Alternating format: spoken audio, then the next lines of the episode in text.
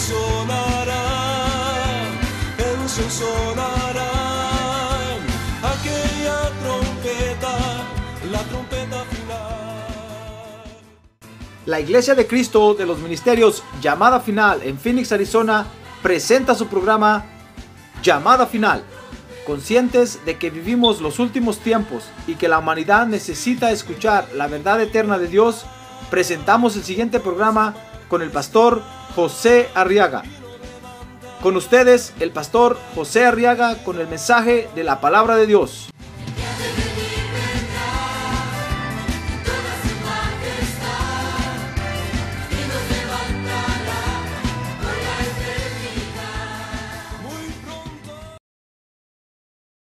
nuestra Biblia en la carta del apóstol Pablo a los romanos, en el capítulo número 1 y vamos a leer el verso número 19. Y quiero que me acompañe ahora a estudiar ahí la palabra de Dios. Para que vea cómo es Dios, hermano. ¿Quiere aprender usted cómo es Dios? Muy bien, dice Romanos 1.19. Porque lo que se conoce acerca de Dios es evidente dentro de ellos, pues Dios se lo hizo evidente. A ver, lea conmigo en voz alta ese verso. Porque lo que se conoce acerca de Dios es evidente dentro de ellos, pues Dios se lo hizo evidente. Hoy vamos a ver que Dios es evidente. Ahora conmigo, Dios es evidente. Fíjense, no estoy diciendo que Dios es vidente. No, no, Dios es evidente.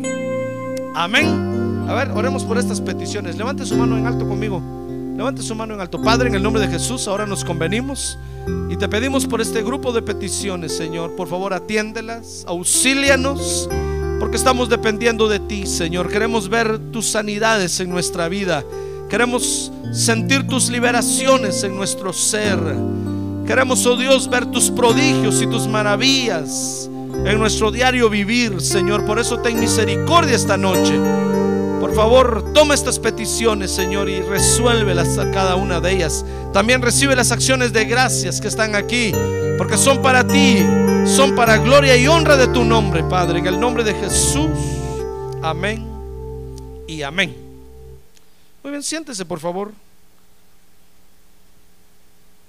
Tenga la amabilidad de sentarse. O como dicen en el rancho, ensíllese. Muy bien. Fíjese que otra característica de Dios, hermano, decía yo, es que Dios es evidente. Como dice el verso 19. Dice ahí el verso 19 que Dios se hace evidente.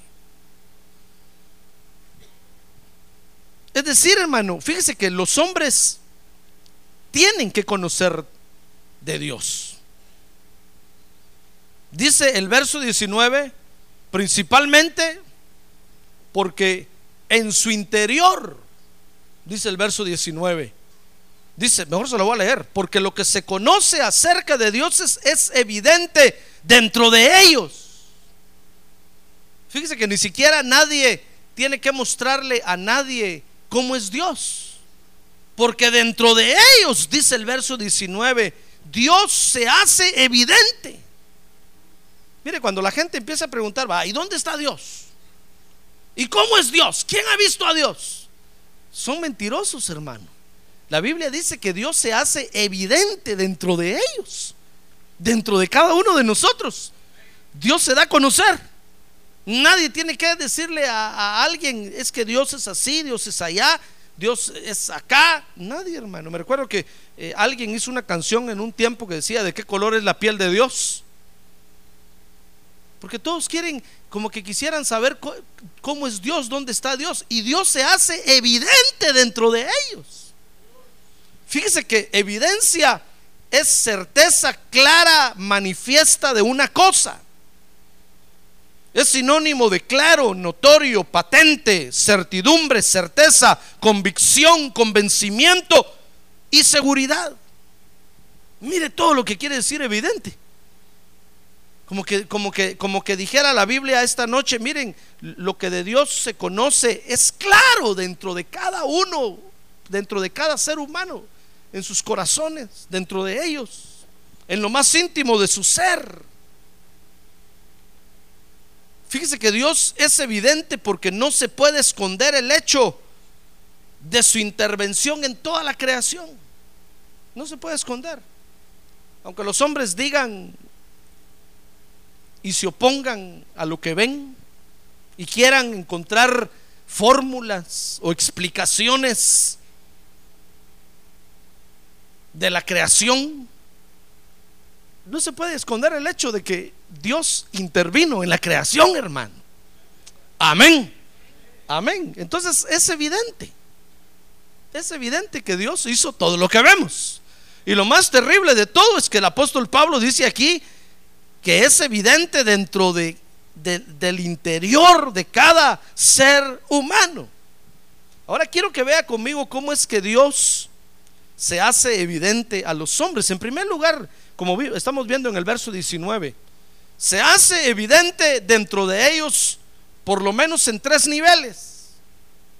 En primer lugar, en el nivel de la conciencia, en segundo lugar, en el nivel de la inconsciencia y en tercer lugar, en el nivel de la subconsciencia. O sea que dentro de ellos, hermano, por lo menos hay tres niveles en su alma que les están gritando que Dios existe, que Dios es real. Ah, gloria a Dios, que Dios hizo todo lo que se ve y lo que no se ve. Gloria a Dios. Entonces, ¿por qué será que los hombres se oponen a lo que su misma conciencia les dice?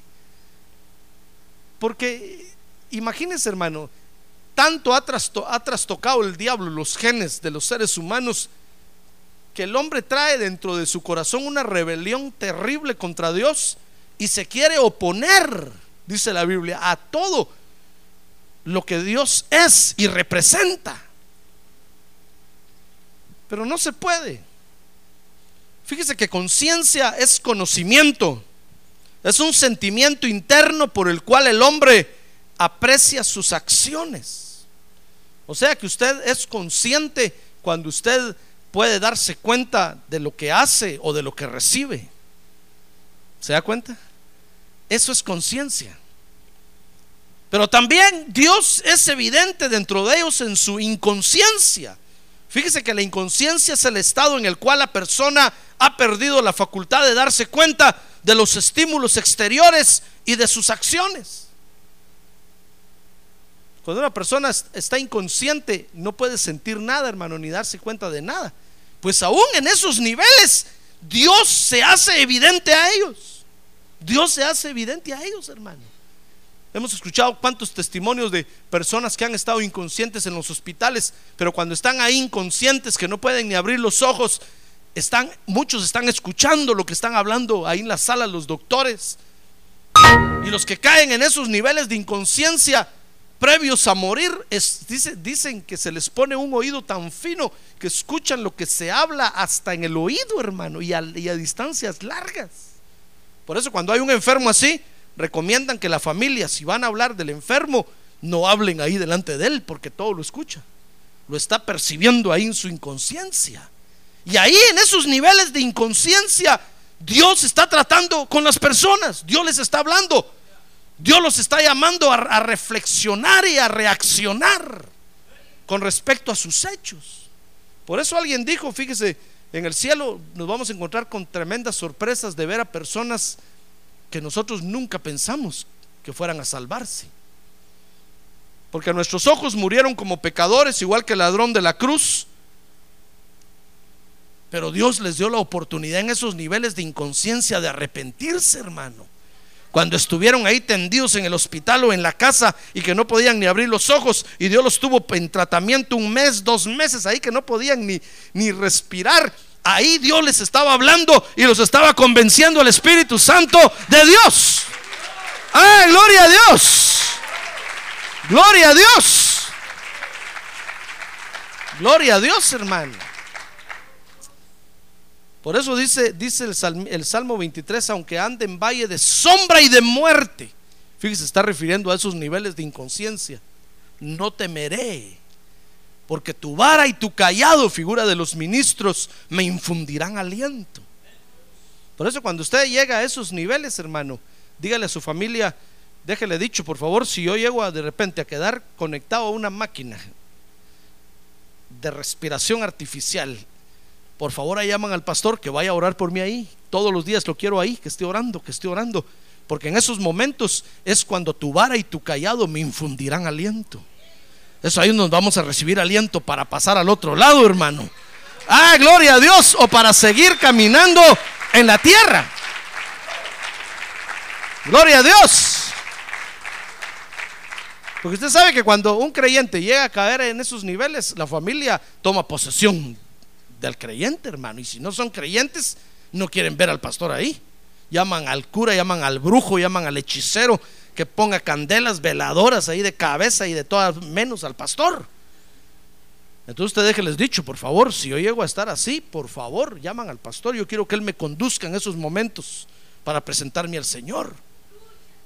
¿Se da cuenta? Es importante, hermano. Usted le da risa, pero si se lo estoy diciendo es porque usted lo tiene que hacer, ¿comprende?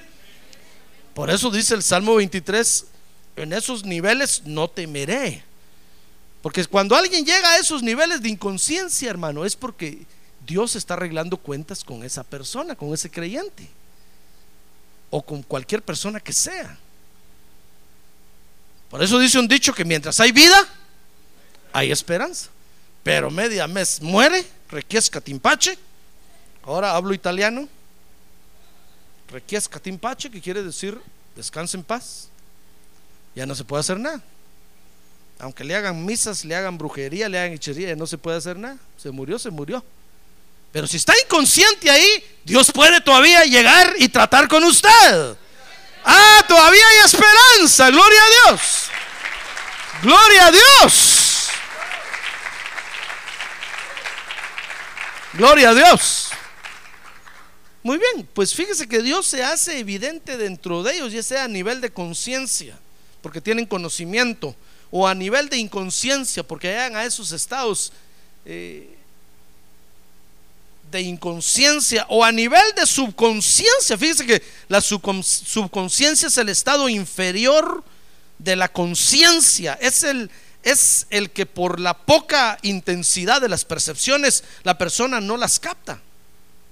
Por ejemplo, cuando hay mensajes subliminales, hermano, que usted no, no los capta, pero su subconsciencia sí los capta.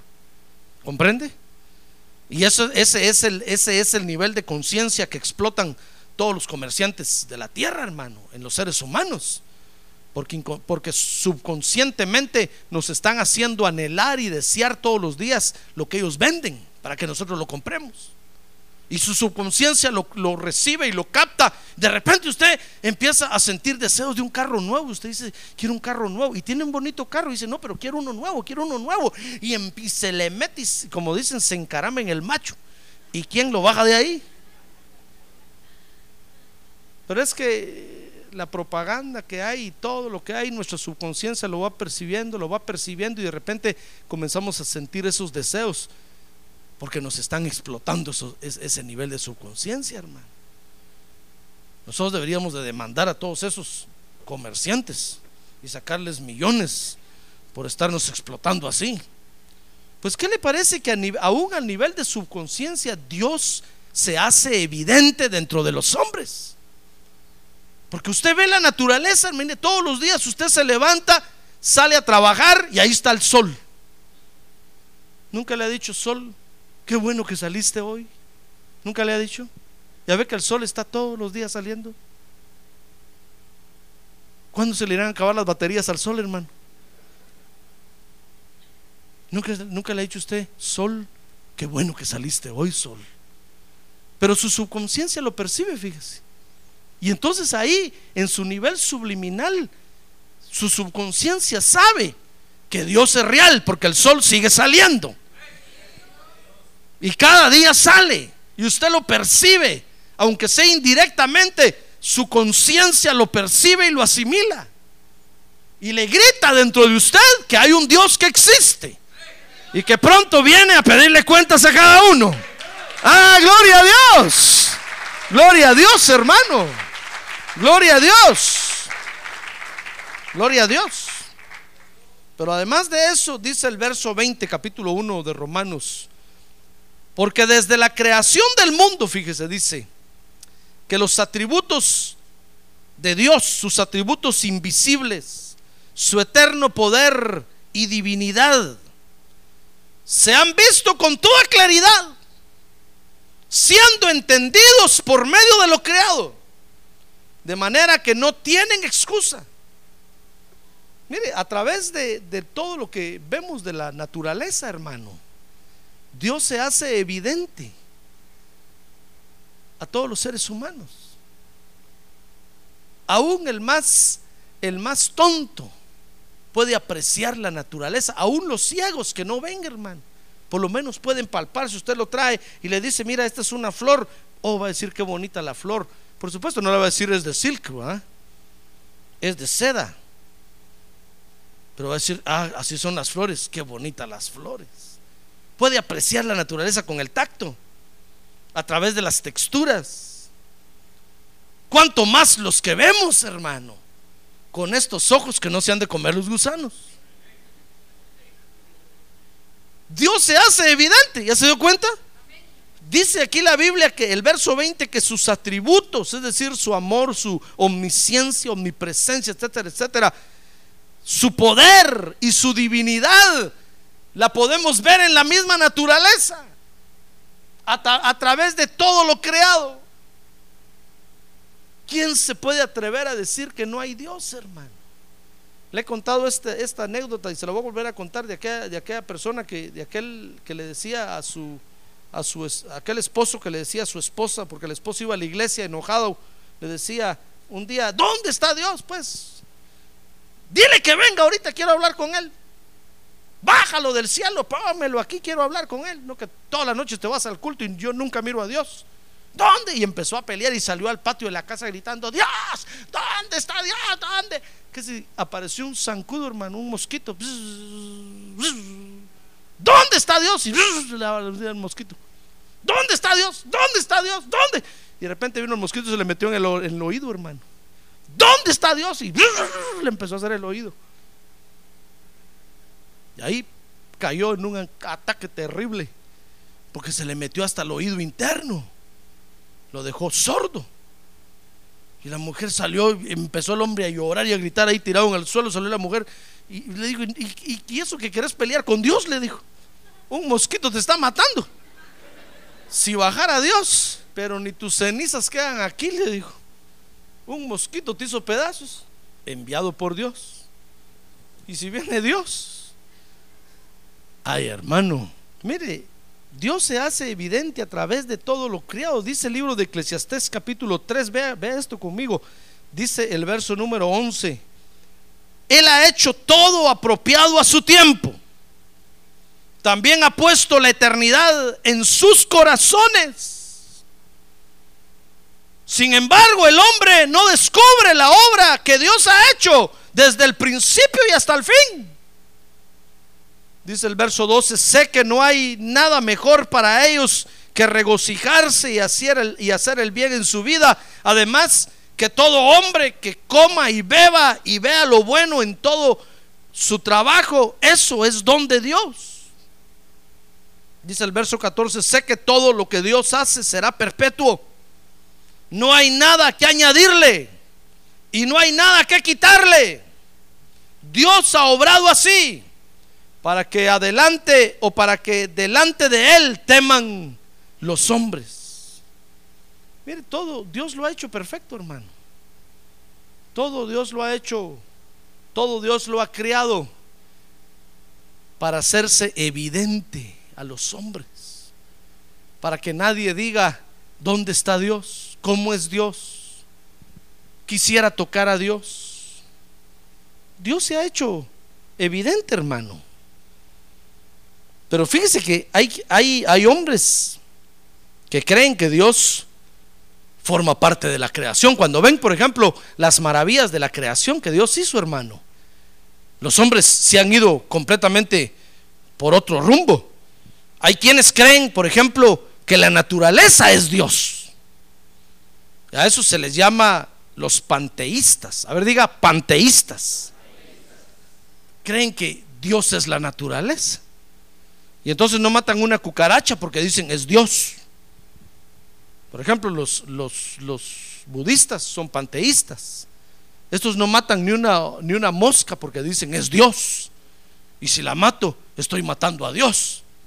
Entonces no matan nada ni, y, y, todo el mundo los admira porque son conservadores de la naturaleza, son adoradores de la naturaleza. Toda la naturaleza la adoran porque dicen que es Dios. Pues fíjense que la naturaleza no es Dios. Dios hizo la naturaleza. Dios es mucho más grande que la naturaleza. Ah, gloria a Dios. Démosle un aplauso al Señor. Dios es mucho más grande que la naturaleza. Si la creación les parece maravillosa, imagínense cómo es Dios, hermano.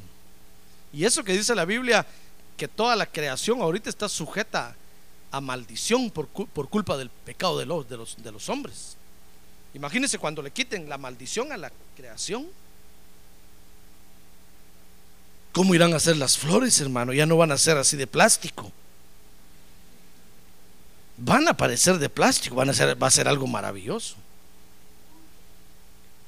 Fíjense que hay otros que dicen que la naturaleza es el cuerpo de Dios. Eso se llaman los panenteístas. A ver, diga panenteístas.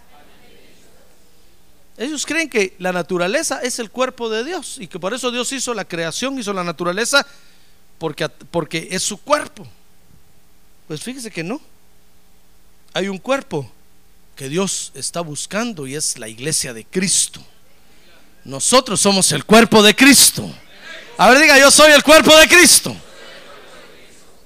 Vamos, somos el templo del Espíritu Santo de Dios, hermano. La naturaleza no tiene nada que ver con eso. Es la iglesia de Cristo, el cuerpo de Cristo, el templo del Espíritu Santo de Dios.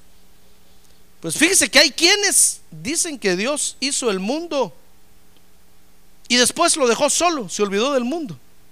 Esos se llaman deístas. Fíjese que hay quienes dicen que no hay Dios. Ya sabe quiénes son, ¿verdad? ¿Cómo se llaman? Los ateos, los ateístas. Y hay quienes dicen que hay muchos dioses. Esos se llaman los politeístas. A ver, diga politeístas. Dicen, no, es que hay muchos dioses, por eso no saben a quién adorar, hermano. Y dicen, mejor adoro a todos. son como los griegos, ¿se acuerdan? Los griegos tenían todos los dioses, hermano. Y pues de último dice el apóstol Pablo que tenían una plaquita ahí de último que decía al Dios no conocido. Por si se nos olvida alguno, dijeron. No queremos quedar mal con nadie. Pusieron ahí al Dios no conocido. Entonces cuando llegaba alguien, decía, estaban todos los nombres de los dioses ahí, hermano y Zeus y todos y el dios del trueno, el dios de la nube, el dios del maíz, el dios del trigo, el dios del pan y el dios de la tortilla. El dios del, del taco y el dios del burrito. Si, si, usted es de México y llegaba ahí, no, no, tenía por qué enojarse, porque decía, al dios, si no estaba el dios del taco, ahí decía el dios no conocido. Sí, ahí están adorando a mi Dios. Si llegaba un azteca o un inca o un maya, decía, no, no hay problema, ahí está el Dios de la lluvia, el Dios del maíz, ahí no hay problema. Y cuando el apóstol Pablo vio eso, dijo, qué idólatra esta gente, hombre. Tienen hasta el Dios no conocido. Y él se paró y les dijo, ¿saben? A ese Dios que ustedes dicen ahí que no conocen, a ese es el que yo les vengo a predicar. Y es el único que hay, y es el único Dios verdadero al que hay que adorar. Ah, gloria a Dios. Gloria a Dios. Sí, porque hay quienes siempre se quieren pasar de listos, hermano. Quieren con una mano agarrar al diablo y con la otra a Dios. Dicen, es que por si este no por si Dios no resulta verdadero, pues, me agarro del diablo. Y por si al diablo lo tiran al infierno a última hora, pues estoy agarrado de Dios. No, no se puede, hermano. O está con Dios o está contra Dios. No puede usted venir al culto y en su casa tener un San Martín de Porres.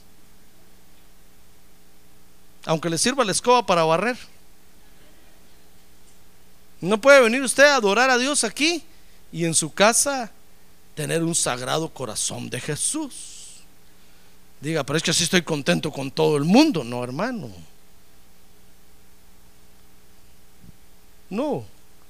Fíjese que dice Romanos capítulo 1, ahí donde estamos leyendo. Volvamos al libro de Romanos, hermano, donde estamos estudiando. Capítulo número 1. Dice el verso 21 que se hicieron vanos en sus razonamientos. Mire, por eso aparecieron todos estos, los panteístas, panenteístas, deístas, ateístas, politeístas y todo terminado en istas. Dice el verso 21, pues aunque conocían a Dios, porque era evidente, es que es evidente hermano, no le honraron como a Dios, ni le dieron gracias, sino que se hicieron vanos en sus razonamientos y su necio corazón fue entenebrecido. Profesando ser sabios, se volvieron necios. Mire, algo tan sencillo como es conocer a Dios, los hombres lo hicieron toda una ciencia, hermano. Es que los hombres son, son buenos para envanecerse en sus razonamientos. Fíjese, algo tan sencillo como es la predicación del Evangelio, ¿qué le parece que los hombres lo han hecho una gran ciencia? Y la ciencia se llama teología. Y ahí tienen sus métodos y tienen sus todas sus cosas. Si es sencilla la predicación del evangelio, hermano. Por eso Jesús cuando mandó a predicar el evangelio, ¿sabe? No mandó a los grandes intelectuales de su tiempo, aunque estaba el apóstol Pablo aunque ahí estaba Lucas, que era médico. Mandó a los pescadores, hermano, y les dijo, ¿saben, ¿saben cómo es este asunto? Les dijo Jesús, ustedes me van a entender bien. A ver, Pedro, venga para acá, un paso al frente. Ustedes me van a entender bien. Porque ¿saben cómo? Esto es sencillo. Es como el trabajo que ustedes hacen, que tiran la red y jalan peces. Así es esto. Vengan, les dijo, síganme y los voy a hacer pescadores de hombres. Aquellos entendieron rápido y dijeron, ah, es así de fácil, es así de fácil, Pedro. No hay que estudiar tantos libros, tanta teología, no hay que, no, no hay que hacer nada, solo dale tu corazón al Espíritu Santo y Él te va a guiar y va a ser sencilla la predicación del Evangelio. Ah, gloria a Dios. Por eso cuando se predica el Evangelio, fíjese, y hay quienes dicen, es que no entiendo lo que dice el pastor. Imagínese por dónde anda, hermano. Si le estoy diciendo que el Evangelio es sencillo. Usted le dice a la gente, ¿sabe qué quiere Dios de usted? Que se arrepienta de sus pecados. Dicen, ¿cómo? Arrepiéntase. ¿Cómo así? Pecador. Yo, dicen. No. Es un insulto para la gente decirle eso, hermano. Y es sencillo. ¿Saben lo que es un pecador? A ver, pregúntale que tiene un lado, ¿sabe usted lo que es un pecador? ¿Sabe lo que es un pecador? Pues es sencillo, solo arrepiéntase de no obedecerle a Dios. De eso tiene que arrepentirse. ¿Sabe? Tiene que arrepentirse de no tener a Jesús en su corazón. Eso es lo que tiene que arrepentirse. Y entonces decirle, Señor, perdóname porque nunca he aceptado, nunca he tomado en serio el sacrificio que Jesús hizo en la cruz por mí. Pero hoy lo quiero tomar en serio y lo quiero aplicar a mi vida.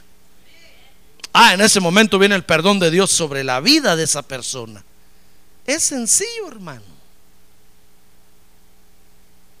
Ah, pero los hombres, dice, se hicieron necios en sus razonamientos. Y sabe, entonces dice el verso 21, que su necio corazón fue entenebrecido. Dice el verso 22 que profesando ser sabios se volvieron necios. Por eso es que no hay peor vida, hermano, que la vida que viven la gente que se cree más sabionda de la tierra, vive la peor vida sobre la tierra, hermano. Cuando usted va a votar por un presidente para la república, usted lo ve muy culto y muy decente, usted dice, ese va a ser bueno y resulta ser el más ladrón de todos los ladrones, más, más ladrón que Alibaba y sus 40 ladrones. Ese pareciera que tiene 80 ladrones, no 40. se roban hasta el modo de andar de la gente, hermano. Y tan culto que se veía, tan, tan profesional, tan preparado, resultó que tiene una vida más horrible y asquerosa que la que tiene, que la que vive aquel que vive debajo del freeway está todo andrajoso. Porque queriendo ser sabios, se volvieron necios y cambiaron la gloria del Dios incorruptible por una imagen en forma de hombre corruptible, de aves, de cuadrúpedos y de reptiles. Mire, se hicieron, se hicieron vanos en sus razonamientos, siendo el Evangelio tan sencillo. Dios es evidente en todo lo que vemos, hermano. En todo lo que palpamos día tras día. Solo basta con ver un árbol para que usted vea que Dios hizo ese árbol, hermano. Imagínense cuando nosotros vemos nuestro cuerpo por dentro. Cuando usted comienza a entender cómo funciona su cerebro. Cuando usted comienza a, conocer cómo trabaja cada uno de los órganos de su cuerpo, hermano. Usted dice, Señor, aquí tuvo que haber una mano poderosa para hacer eso. ¿Por qué no le puso, por qué no el hígado lo tienen unos en la cabeza y otros los sesos en los pies? Aunque pareciera que así los tienen algunos. Pero ¿sabe qué dice Eclesiastés? Dios todo lo hizo a su tiempo y todo bien colocado y bien situado. Ah, gloria a Dios, gloria a Dios. Gloria a Dios.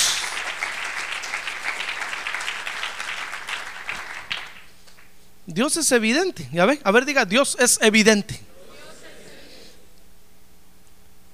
No hay que ser un sabiondo para decir que Dios existe, hermano, o que Dios habla.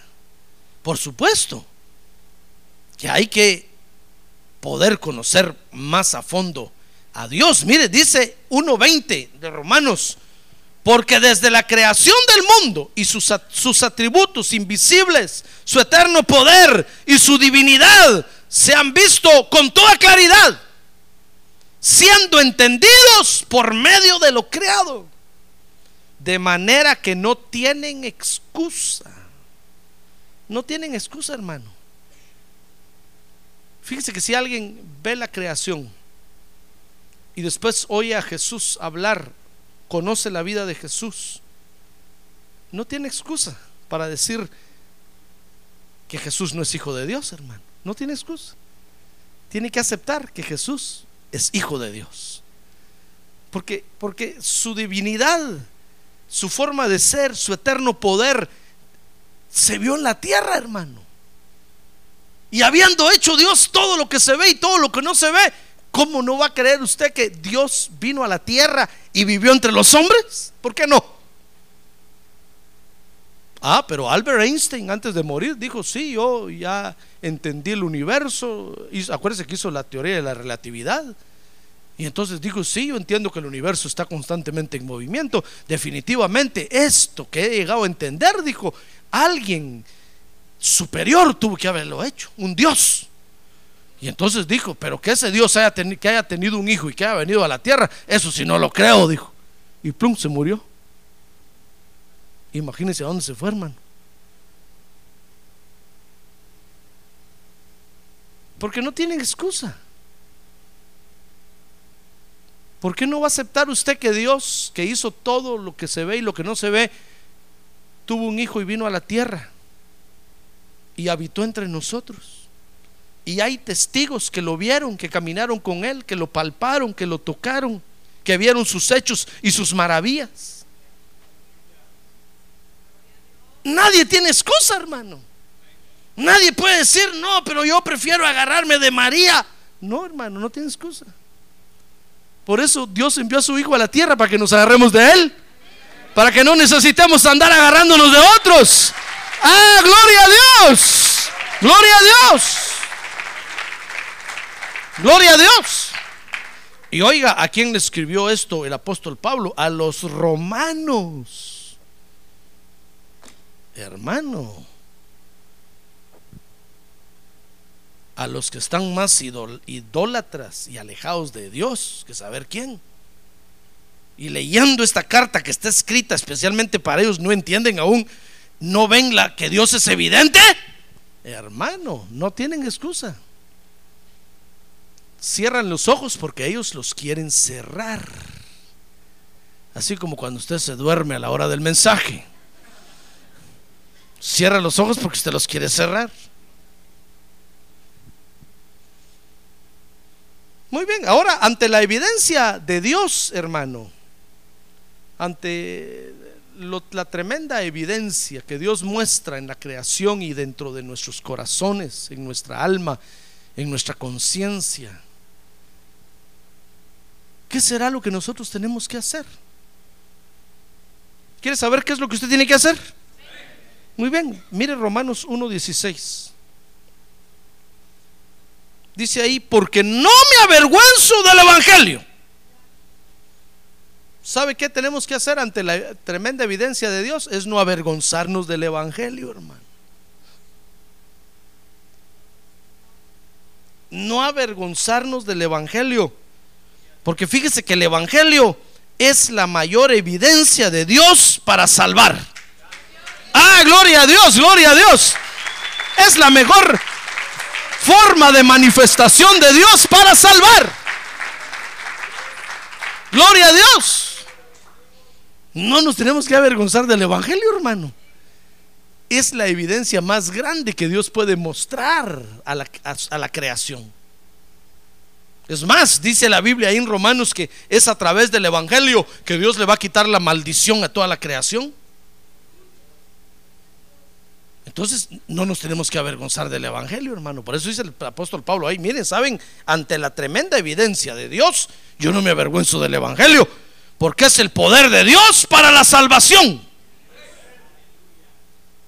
Eso es lo que usted y yo, que tenemos a Cristo en el corazón, tenemos que hacer, hermano.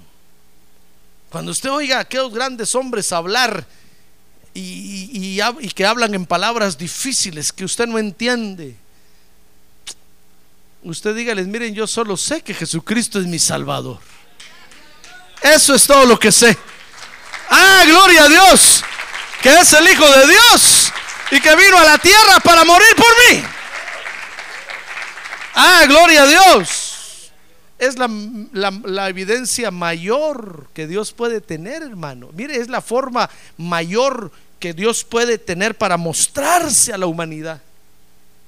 Cuando a usted le digan, ¿y dónde está Dios? ¿Y, cómo? ¿Y, y cómo sabes tú que Dios existe? Y dígale usted, ahí está Jesús. Él es Dios. Fíjese que hay gente que dice, ¿y quién fue al cielo para venir a decir aquí cómo es el cielo? Pues Jesús. Hay otros que dicen, ¿y quién fue al infierno para decir cómo es el infierno? Pues Jesús, hermano. Jesús, yo me acuerdo que cuando me convertí al Evangelio, mi familia eso me decía. ¿Y quién ha ido? Me dijo un día mi mamá, ¿quién ha ido al infierno para decir que existe el infierno y que es feo? Porque yo le estaba diciendo, te vas a ir al infierno, te vas a ir al infierno por idólatra. Y me dijo, ¿quién ha ido al infierno para venir a decir cómo es el infierno y que allá se sufre? Pues Jesús, le dije yo, fue al infierno. Y abrió los ojos así, hermano. Como dice mi esposa, como los ojos de Garfield, así. Y se me quedó viendo. Sí, dice la Biblia que durante los tres días que estuvo sepultado fue al infierno. A experimentar la muerte segunda, hermano. Acuérdense que Jesús tomó nuestro lugar. Por eso nosotros ya no vamos al infierno. Porque Él fue. Y cuando el fuego del infierno lo consumió, la muerte dijo, "Shh, ya lo agarré. Pero cuando la muerte vio que no tenía pecado en él, dice la Biblia, hermano, la muerte lo soltó. La muerte dijo, no lo puedo detener. Es un inocente. Ah, no tiene pecado en él, no tiene pecado en él. Ah, gloria a Dios. Mire, la muerte agarró el teléfono rojo del infierno y llamó al diablo y le dijo, diablo, aquí no puedo agarrar a este Jesús. ¿Y por qué? Le digo, si ya lo consumió el fuego. Pues es que no tiene pecado en él, está limpio. Y todo lo que llevaba encima era de toda la humanidad, no era de él. Ahí van sus negros pecados, hermano. Y los míos, más negros que los suyos. La muerte tuvo que soltar a Jesús y entonces salió Jesús del infierno a resucitar al tercer día, hermano. Y subió hasta la diestra del Padre y se sentó en las alturas a la diestra de la majestad. ¡Ah, gloria a Dios! ¡Gloria a Dios! Gloria a Dios, a ver, diga gloria a Dios. Por eso no tenemos que avergonzarnos del Evangelio. Fíjese que el Evangelio es Jesús mismo. Y es la forma que Dios tiene de evidenciarse más clara, valga la redundancia, a la creación. Por eso cuando la naturaleza nos ve, hermano, a la naturaleza, a la naturaleza le ha de dar cólera vernos, hermano. Si dice que los ángeles anhelan participar, hermano. Cuando lo ven, a usted que viene con aquella y al culto así, arrastrando la Biblia, que viene agarrando casi, ya ni Biblia trae. Así trae la Biblia, mire. Los ángeles dicen, ah, este que ingrato es. ¿Cuándo se va, cuándo se va a componer la creación con estos así? Le han de decir a Dios, mírate estos, los empujamos, los aventamos. ¿Cómo cuesta que caminen? No entienden. Los ángeles decir, déjanos participar a nosotros y les vamos a hacer. Y Dios les dice, no, no, no, no, no, no, esto les toca solo a ellos. Ya van a aprender, ya van a aprender, ya van a agarrar fuerza, ya van a agarrar fuerza. ¡Ah, gloria a Dios! Gloria a Dios, hermano. Imagínense que la creación está, está dependiendo de nosotros para que se les quite la maldición, hermano.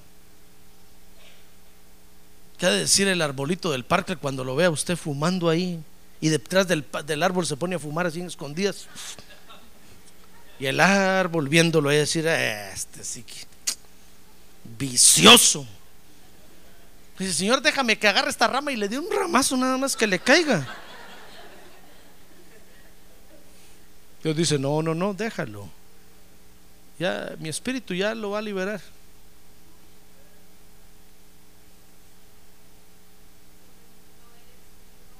¿Qué dirá la creación cuando lo vea usted, hermano? Cuando ahí detrás del árbol se pone de rodillas y se empieza a persinar. El árbol ha de decir, ay, ¿sabe qué dice el árbol? Le dice, nube, échate un rayo para acá. Que le caiga a este. Es que muchos se mueren porque se meten debajo de los árboles, hermano, y les caen rayos. La creación, mire, mire, la creación se desespera y se cansa, hermano, la naturaleza. Por eso son los terremotos, por eso son los tsunamis. Ya ve que los terremotos cada año van en aumento. Porque la naturaleza se cansa, hermano. Está viendo que nosotros no jalamos. Como dicen, no jalamos la carreta. ¿Sabe usted lo que es jalar la carreta, verdad?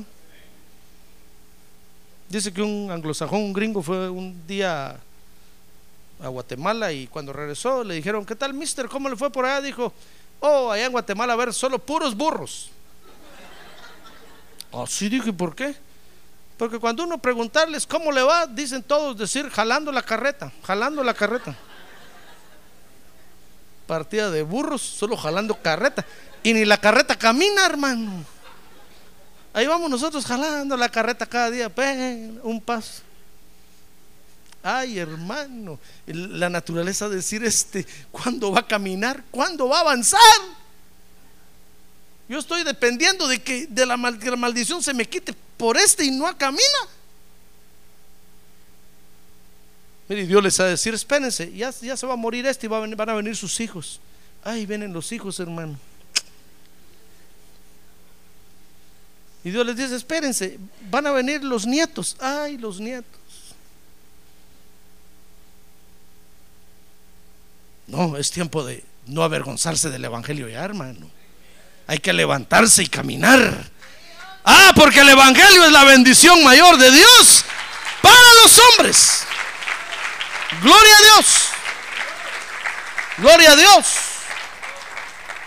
Por eso Pablo dice en Romanos 1.16, ¿sabe hermanos? Yo no me avergüenzo del Evangelio, porque es la mayor evidencia de Dios para salvar a la humanidad.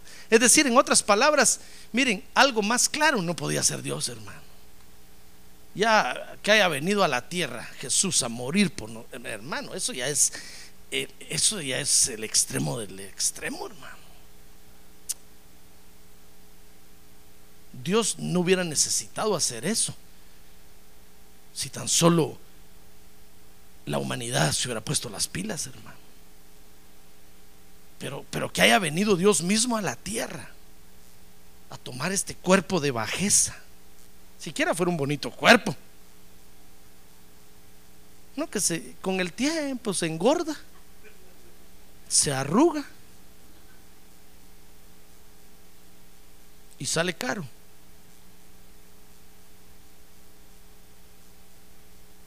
Siquiera fuera un cuerpo bonito. Pero vino a tomar este cuerpo. Es, esa es, una, una- una forma más clara. Como dicen allá, más claro no canta un gallo, hermano. Amén. Mire, Pablo dice, por eso no me avergüenzo del Evangelio. Porque es la evidencia más clara para los hombres. Para salvación, dice Romanos 1.17. Porque, porque trae, porque el Evangelio trae la revelación de la justicia de Dios. Muy bien, hermano. Fíjese que Dios es evidente. ¿Acepta usted que Dios es evidente? Sí, hermano.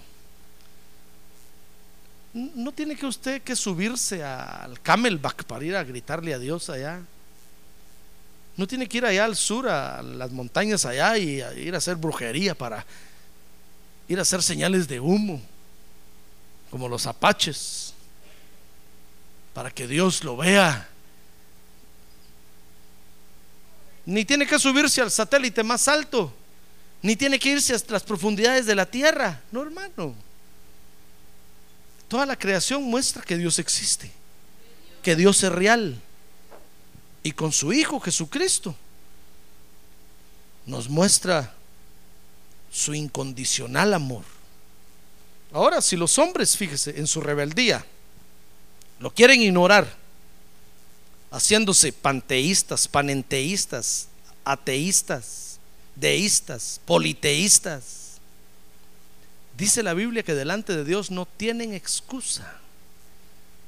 Por eso es que a veces hay personas que preguntan, mire, mire, y, y- los mayas y los aztecas y los incas, ¿cómo se salvarían entonces? ¿Se salvarían o no se salvarían? No tienen excusa, hermano. En todo lo que se ve, todo muestra que Dios existe. Ahora si ellos se hicieron politeístas, si se hicieron idólatras, no tienen excusa.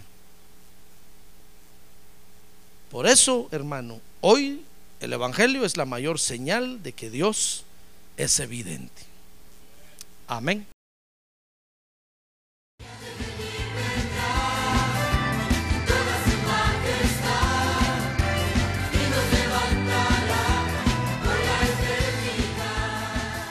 La Iglesia de Cristo de los Ministerios Llamada Final en Phoenix, Arizona, cumpliendo con la comisión de Joel 2.1, presentó su programa Llamada Final. Esperamos que nos vuelva a sintonizar la próxima semana a la misma hora por esta emisora. Los invitamos a nuestras reuniones en el 6023 Norte 71 Drive, esquina con Bethany Home Road. Para mayor información puede llamarnos al 623-934-1259 o visitarnos en la internet al www.llamadafinalphoenix.com.